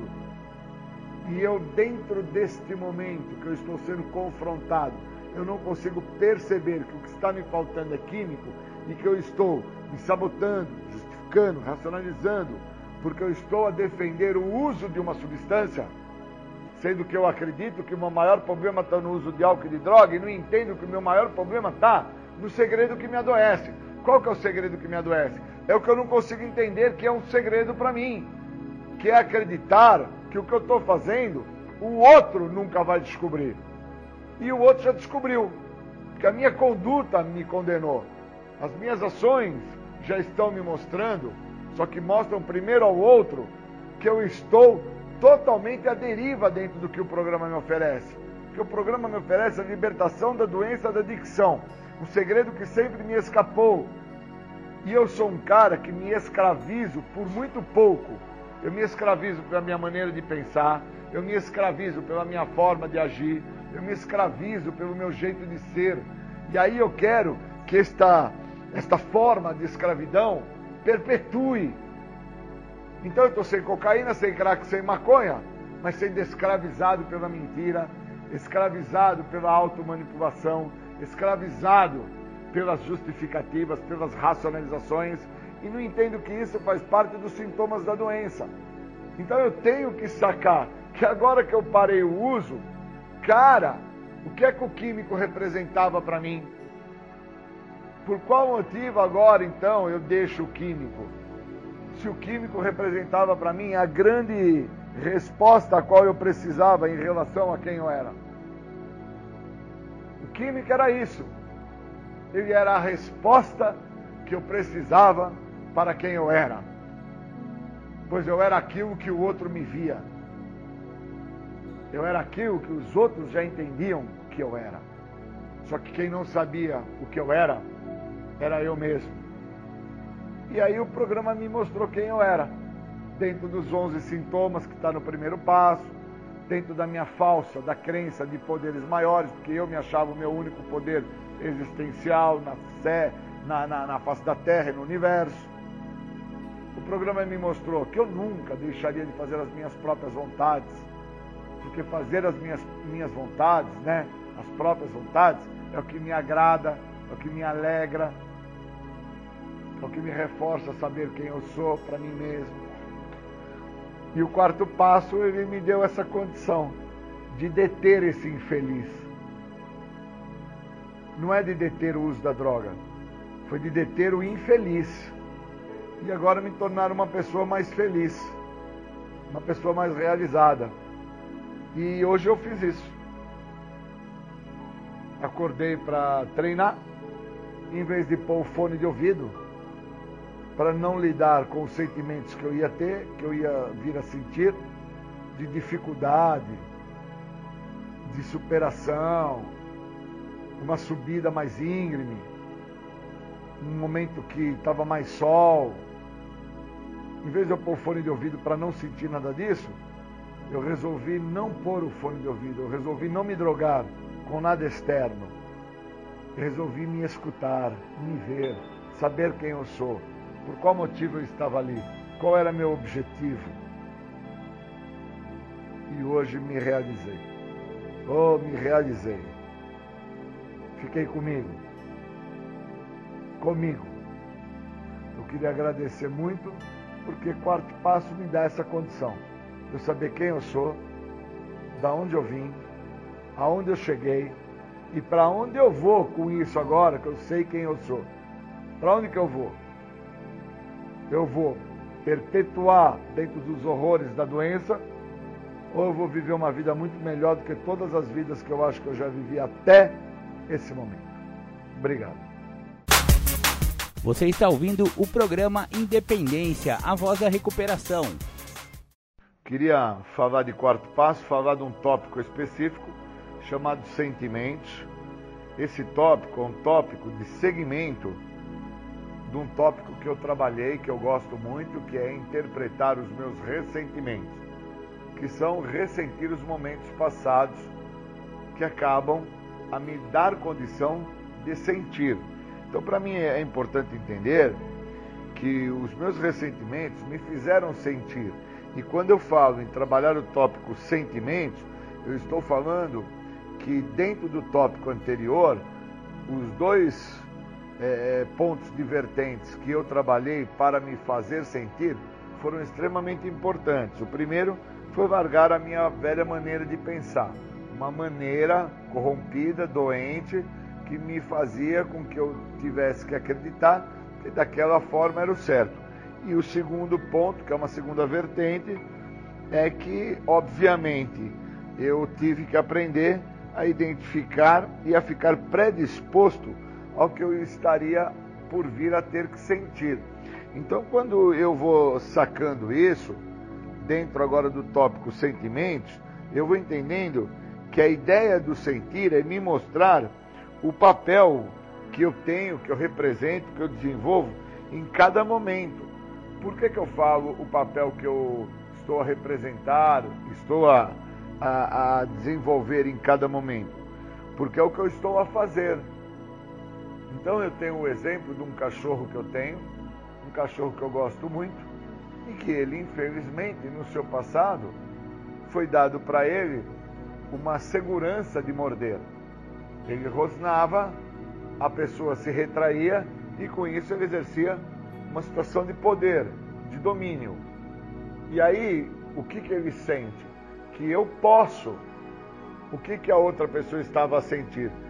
Medo então, quando eu consigo interpretar sentimentos, eu consigo entender o que, que eu estou a falar no momento presente, no agora.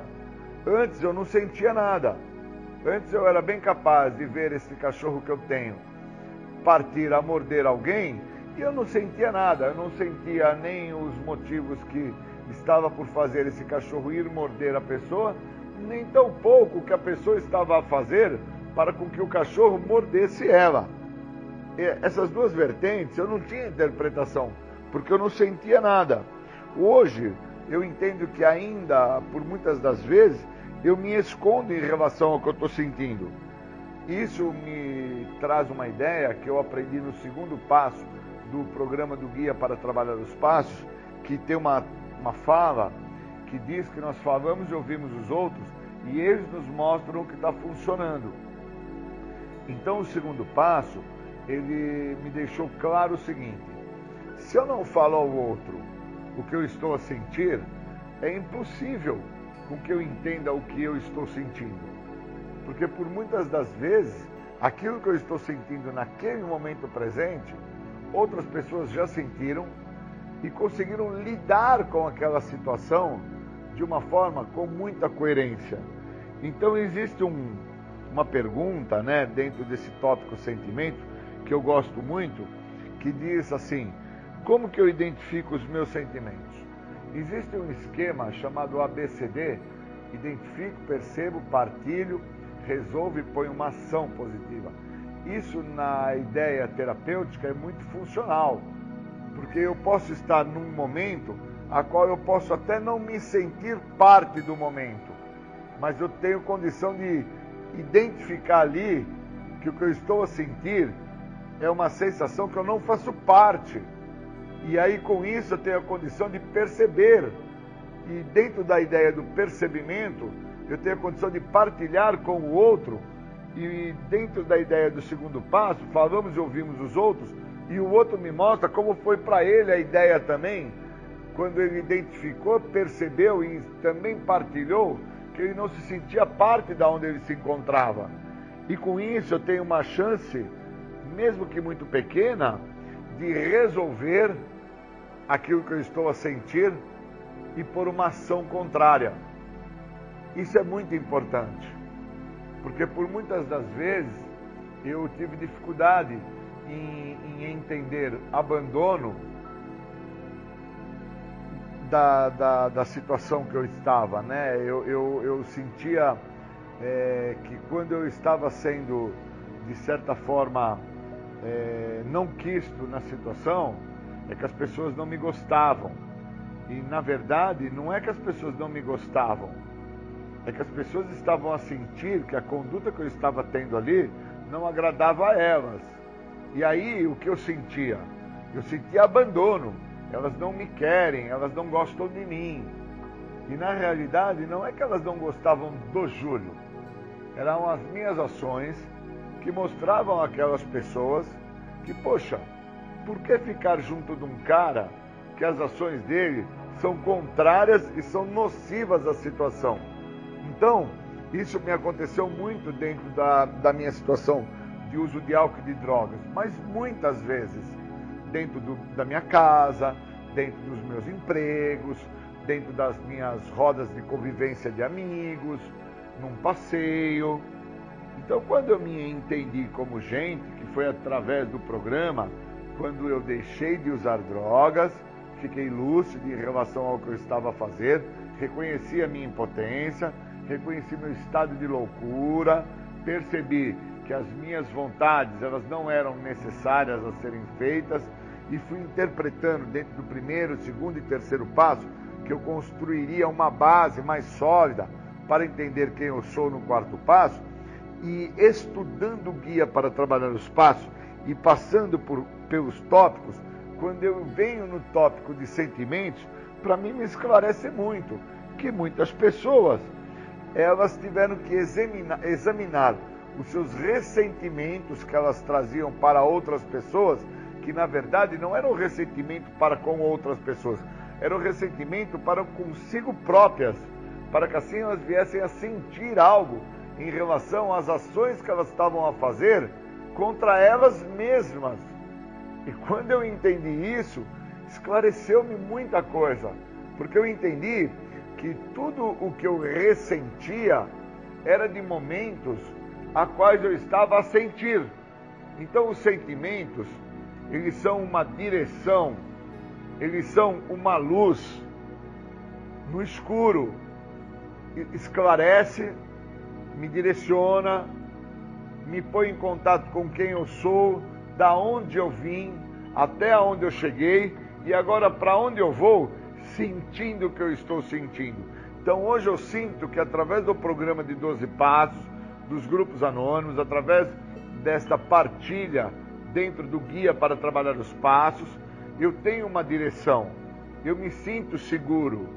E esse sentimento de segurança, de esperança, esse sentimento de valorização, esse sentimento que quebra todos os outros sentimentos que eu tinha, de medo, de angústia, de repulsa, sentimentos de abandono, sentimentos de descasos que eu sentia que, a, que o outro, muitas, muitas das vezes, o outro, quando eu falo, é os meus parentes próximos, é o meu irmão, é a minha mãe, é os meus primos, é os meus vizinhos.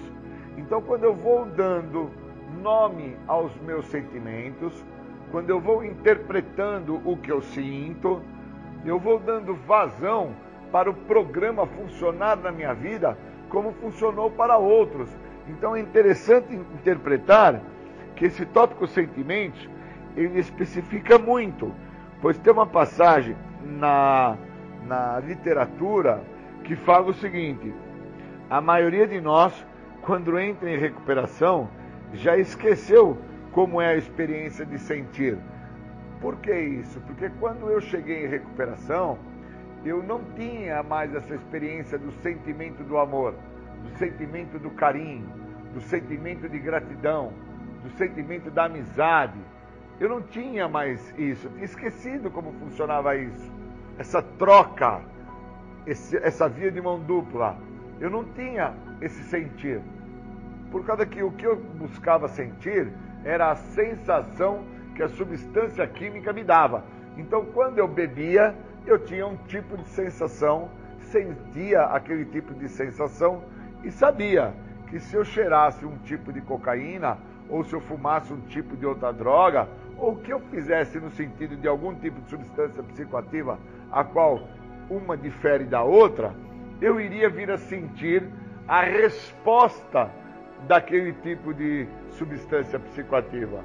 Então, quando eu chego ao programa, eu chego sem sentir sem entender o que é o amor. O amor é o ato modificador do comportamento.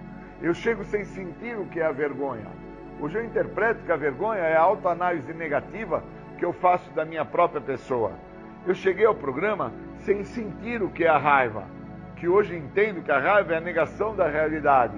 Então, quando eu vou nomeando os meus sentimentos, quando eu vou dando margem para que o outro me direcione, eu vou interpretando que aquilo que eu estou a sentir vindo do outro é respeito, é amor, é carinho, é afeto, é tudo o que quando eu cheguei ao programa, eu cheguei sem sentir.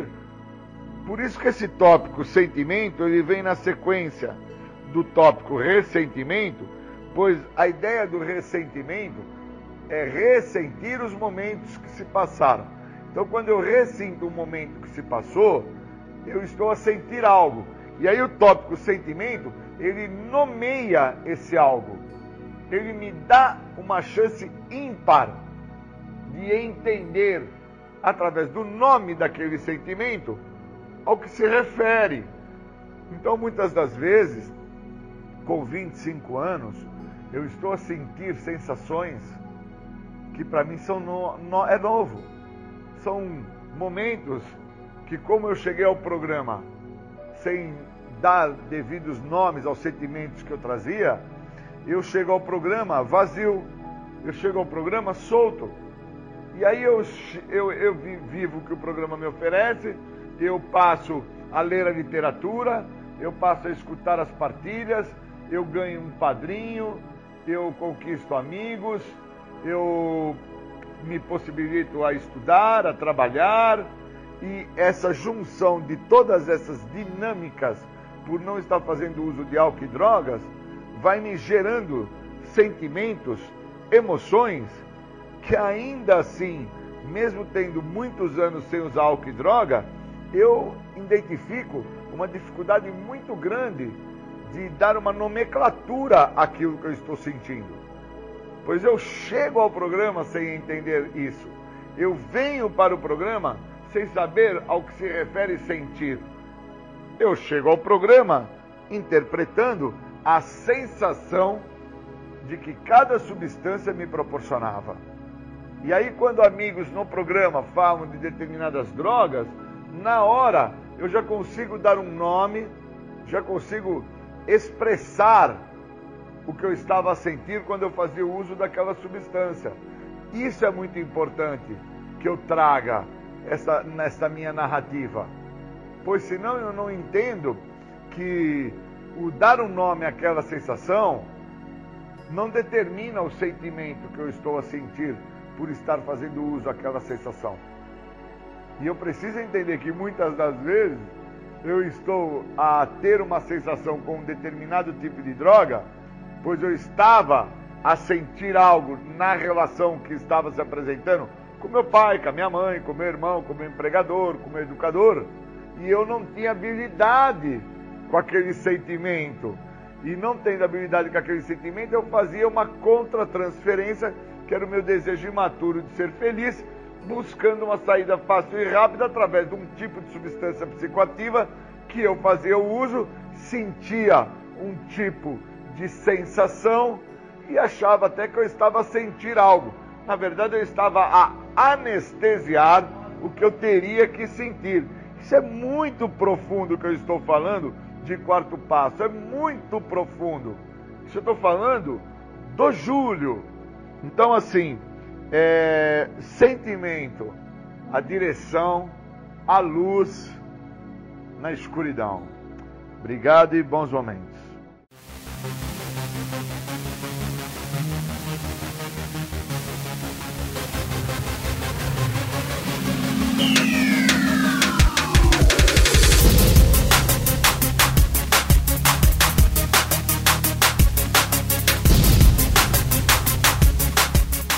Você ouviu o programa Independência, a voz da recuperação, uma parceria da ADUSMEC, Associação dos Usuários da Saúde Mental de Capivari e da Rádio Alternativa 106,3. Até domingo que vem, com mais informações a respeito de dependência química e alcoolismo. Obrigado, até mais!